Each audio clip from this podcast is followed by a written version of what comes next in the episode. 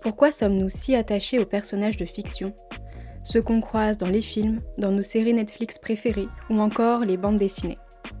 Batman, Spider-Man, Iron Man, au fil de l'histoire, on tisse une relation particulière avec ces super-héros. Par leur mode de présence, leur caractère répétitif, leur intégration dans un univers semblable au nôtre, les personnages de fiction s'immiscent dans notre vie. Et si la fiction nous permettait de mieux comprendre le réel? Roland Barthes affirmait que le récit est présent dans tous les temps, dans tous les lieux, dans toutes les sociétés. Mythologiser sa vie apparaît alors comme un modèle de connaissance de soi et des autres. Et c'est tout le travail de Notia Rose, ce duo de street artistes qui crée de nouvelles divinités autour de personnages fictionnels pour répondre aux besoins spirituels de la société contemporaine. C'est la mythologénie, ou la mythologie du futur. À la cale, dans leur atelier, les deux artistes m'ont raconté leur périple en Italie pour résoudre une énigme posée par le professeur. C'est le fondateur de la théorie du syncrétisme fictif, le texte à la base de la mythologie. En 2019, Notiaros sont partis à la recherche d'un mystérieux symbole, formé d'un triangle pointé vers le bas, d'une croix et d'un triangle pointé vers le haut. Leur enquête les mènera jusqu'au village de Domicella, près de Naples, où ils feront la rencontre d'un étrange groupe religieux. Dans cet épisode, vous entendrez aussi des archives que Notia Rose m'ont partagées.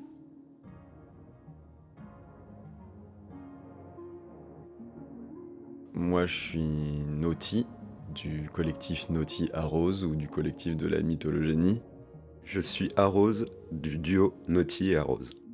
Je représente des divinités d'un panthéon contemporain qui découle lui-même de la théorie d'un vieux monsieur euh, qu'on surnomme le professeur, qu'on a rencontré quand on était euh, gamin, et qui nous a initiés à tout ce savoir et cette, théologie.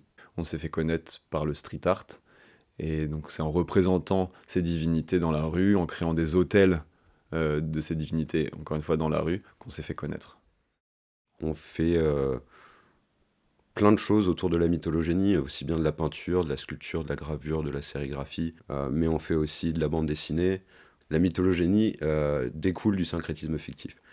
Et euh, autour du syncrétisme fictif, on mélange des personnages de la culture populaire qui sont masqués, en les mélangeant à des civilisations ancestrales, à des symboles, pour créer des nouvelles divinités.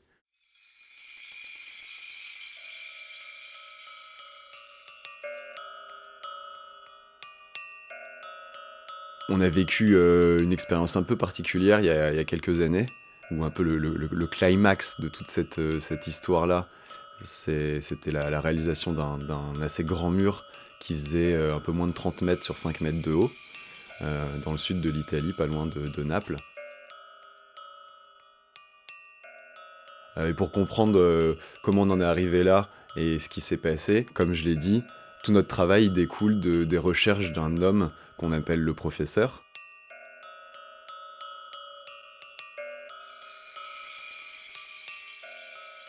Euh, moi, à ce moment-là, je me suis retrouvé tout seul et en fait, le prof m'a donné un manuscrit avec un symbole dessus qui est euh, un triangle pointé vers le bas, une croix et un triangle pointé vers le haut.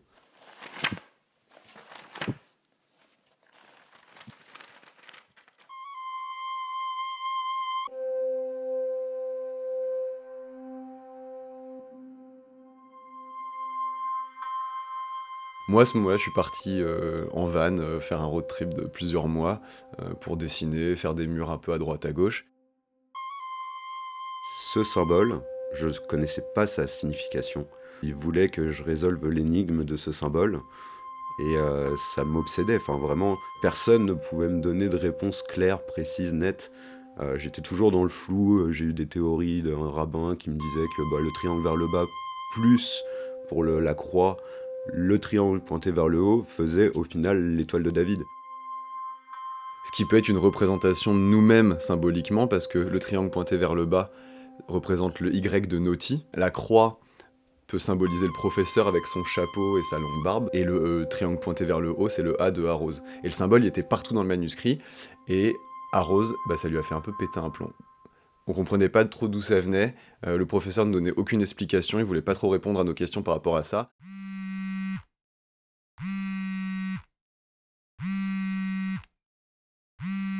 Et un jour, bah, j'ai été appelé par euh, Jérôme Rasto, l'artiste. C'est un ami à nous qui est street artiste aussi, qui fait euh, de l'art qui est inspiré des euh, vitraux, qui modernise et qui mélange à la pop culture. Donc on, on s'entend bien artistiquement, parce qu'on on fait un petit peu la même chose, de confronter l'ancien et le nouveau, et avec une approche quand même d'un univers religieux.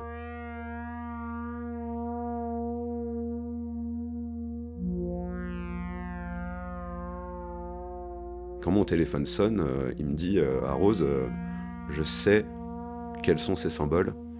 On se rencontre demain à Beaubourg. On se retrouve et là il, me montre une enseigne avec ces trois symboles. Et là j'hallucine un peu parce qu'en fait c'est en plein milieu de Paris, je vis à Paris et je l'ai jamais vu quoi.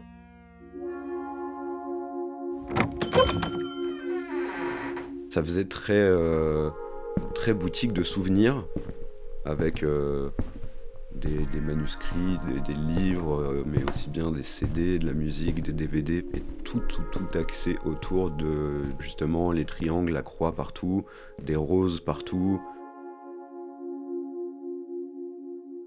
Je me suis présenté et avant même de donner mon, mon nom, la personne derrière le guichet me dit je sais qui tu es, presque comme s'il m'attendait quoi il me dit euh, Bienvenue à l'ordre de la Rose-Croix. Donc c'est euh, les Rosicruciens, c'est un, mouvement un peu humaniste qui veut rassembler l'humanité.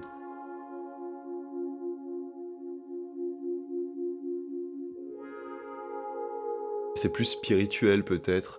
Tu peux être de n'importe quelle religion et, appartenir au mouvement de la Rose-Croix.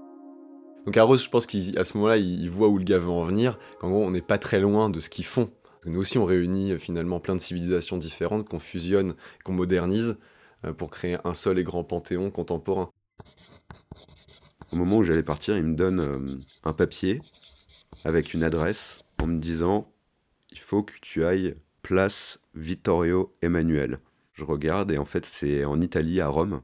Et je sais que Naughty était dans le sud de la France à ce moment-là. Enfin, on n'était pas trop trop en contact et du coup, euh, je lui passe un coup de fil en lui disant bah, que ça y est, j'ai trouvé euh, la signification des symboles, que c'est l'ordre rosicrucien. Alors Arose m'appelle, euh, il me demande où est-ce que je suis. Je dis bah je suis en Italie, je suis pas très loin de Rome parce que j'ai de la famille dans les Abruzzes.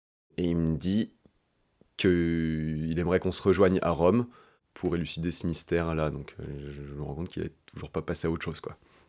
Et donc on se rejoint à Rome.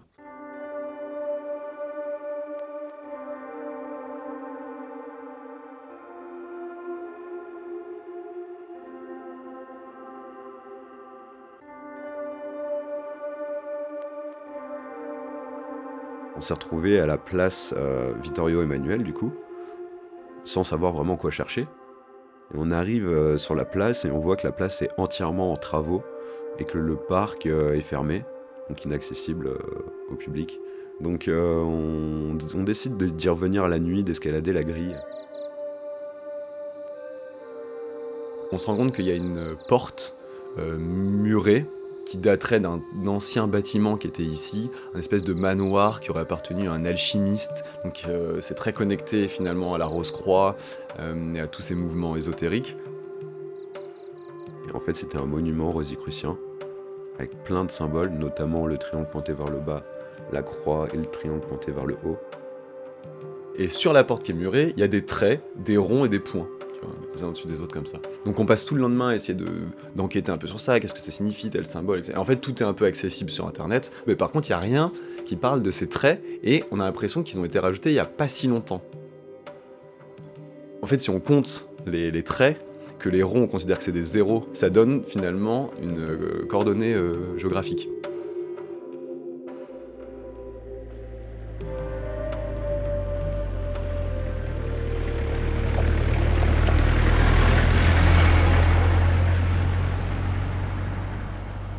On regarde où est-ce que c'est, et c'est pas loin de Naples. Donc on se dit, bon, bah on va aller voir. On regarde sur euh, Google Maps, et on voit qu'il y a une espèce d'immense manoir, euh, c'est un petit village qui s'appelle Domicella.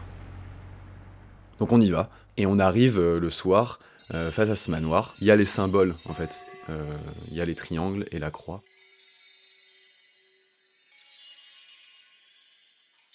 Et on va pour frapper à la porte, et la porte s'ouvre. Et il y a euh, une femme, une petite femme euh, qui, ouvre, euh, qui nous dit euh, Buongiorno, Noti. Donc, elle sait qui on est, quoi. Quand je vois cette dame arriver, j'ai 10 000 questions à lui poser, en fait. J'ai envie de comprendre pourquoi le prof m'a mis sur les traces de, ce, de cet ordre rosicrucien, qu'est-ce que ça signifie, pourquoi est-ce qu'on est là, en fait.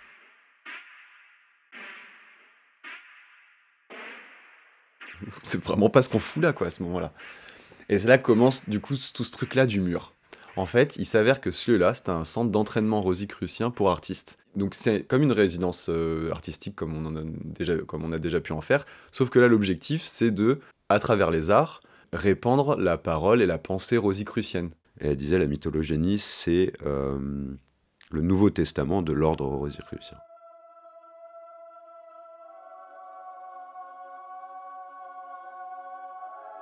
C'est très important que vous sachiez la mythologénie. Notia Rose, c'est le Nouveau Testament. Ok? Est-ce que vous êtes là pour le transmettre aux gens? Parce que la Rose Croix, c'est un texte secret. Mais ici, on va aider les gens à le lire et le comprendre.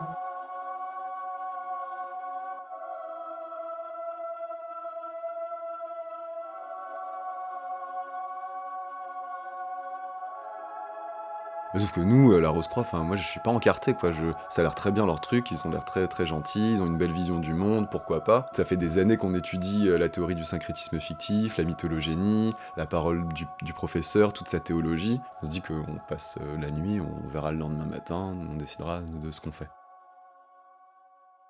Elle nous dit on vous a choisi, en fait, si vous êtes là que vous avez résolu l'énigme sur la porte magique, on veut que vous fassiez un mur et elle nous dit qu'elle nous présente du coup le maire du village avec qui on va pouvoir euh, aller dans la ville pour euh, définir quel mur on pourrait peindre.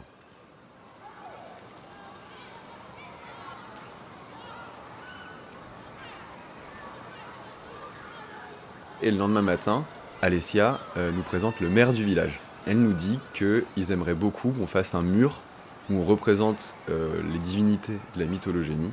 Et il s'avère que c'est le mur du gymnase de l'école. C'était des espèces de panneaux séparés, les uns mis à la suite des autres comme ça. Donc il y en avait sept, sept immenses panneaux euh, qui devaient faire euh, 5 mètres de haut sur peut-être 3, 3-4 mètres de large. Donc au final, on arrive à presque 30 mètres sur, euh, sur 5 mètres de haut.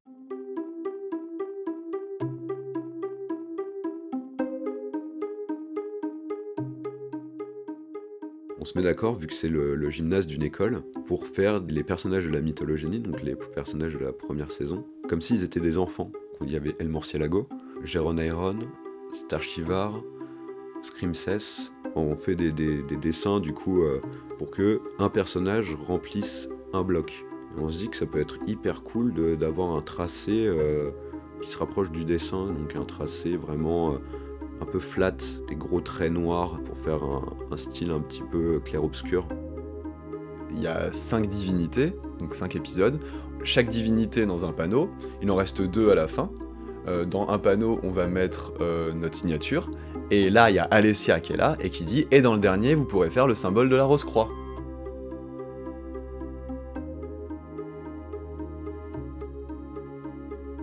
Et le maire, il est hyper content. Et là, on comprend qu'en fait, il y a moyen que le maire fasse aussi partie de ce mouvement-là, tu vois.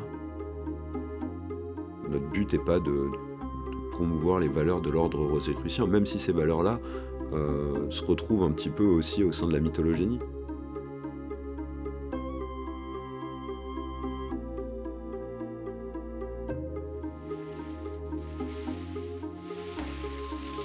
Noti fait les dessins et moi je fais la couleur. J'adore, je suis passionné par, euh, par ça. J'adore les, les différents styles de peinture à utiliser, que ce soit de l'aquarelle, de l'acrylique, de l'huile, des pastels, enfin tout ce qui peut colorer en fait, euh, j'aime- l'utiliser. Et pour le mur, c'est assez clair que là, il y a beaucoup d'aplats de noir, il y a beaucoup de tracés. Et en fait, pour contrebalancer avec ces gros aplats de noir et ces formes euh, assez flattes, on s'est dit qu'on allait faire un fond coloré. Donc on allait partir sur un, un bleu euh, un peu vert, un bleu un peu canard. Noti allait commencer à faire les ébauches, les premiers euh, tracés avec euh, un système de quadrillage.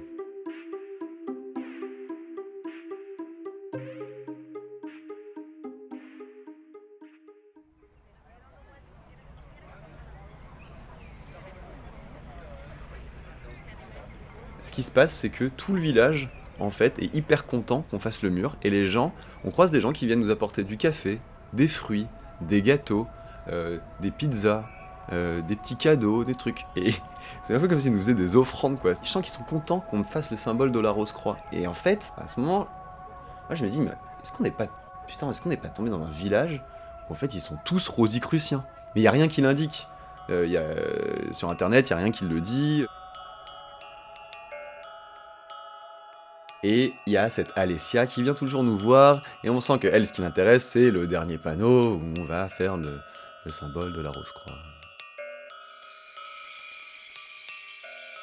On finit le dernier personnage, Zorab, Zoro-Arabe. On commence, donc on écrit le Naughty à rose euh, en gros, et on sent bah, que va falloir faire le dernier panneau pour l'inauguration. Donc on traîne, on fait exprès de ralentir le truc,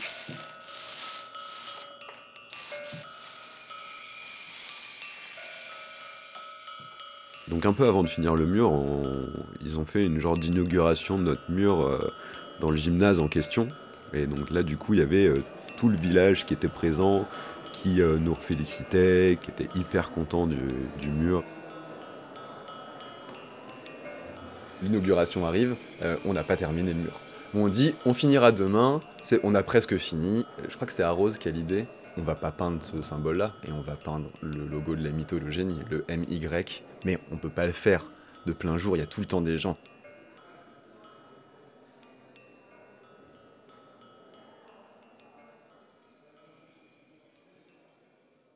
Et donc on rentre au manoir, on fait genre qu'on va aller se coucher, et en fait on prépare nos affaires en essayant de pas faire de bruit, et puis on descend de la chambre, on pousse le van pour pas le démarrer devant le manoir, et on va jusqu'au mur. On fait tous nos tracés et tout là cette fois, sans peindre vraiment, parce que bah, on dit qu'une fois qu'on va commencer à mettre la peinture, va falloir aller vite.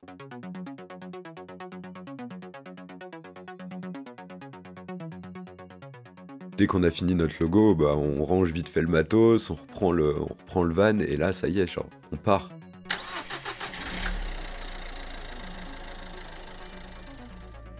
On laisse tout sur place, on se barre, on monte dans le van et on s'arrache.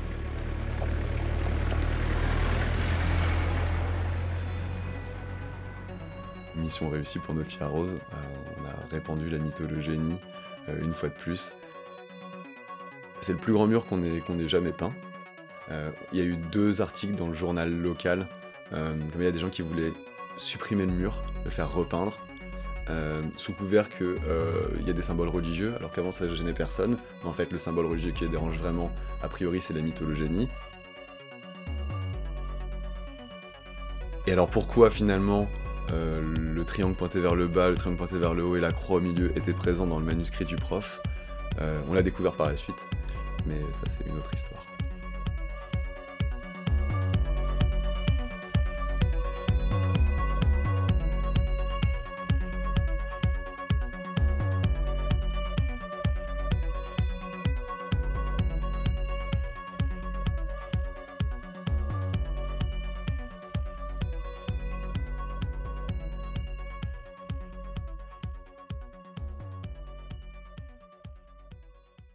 Merci d'avoir écouté Urban Art Podcast. Cet épisode a été produit et réalisé par Laura Barbaret. Les musiques ont été composées par Charlie Brown et les illustrations imaginées par David Miege. On se retrouve le mois prochain pour un nouvel épisode. En attendant, n'hésitez pas à liker, partager et commenter cet épisode en nous laissant des étoiles sur Apple Podcast. À très vite!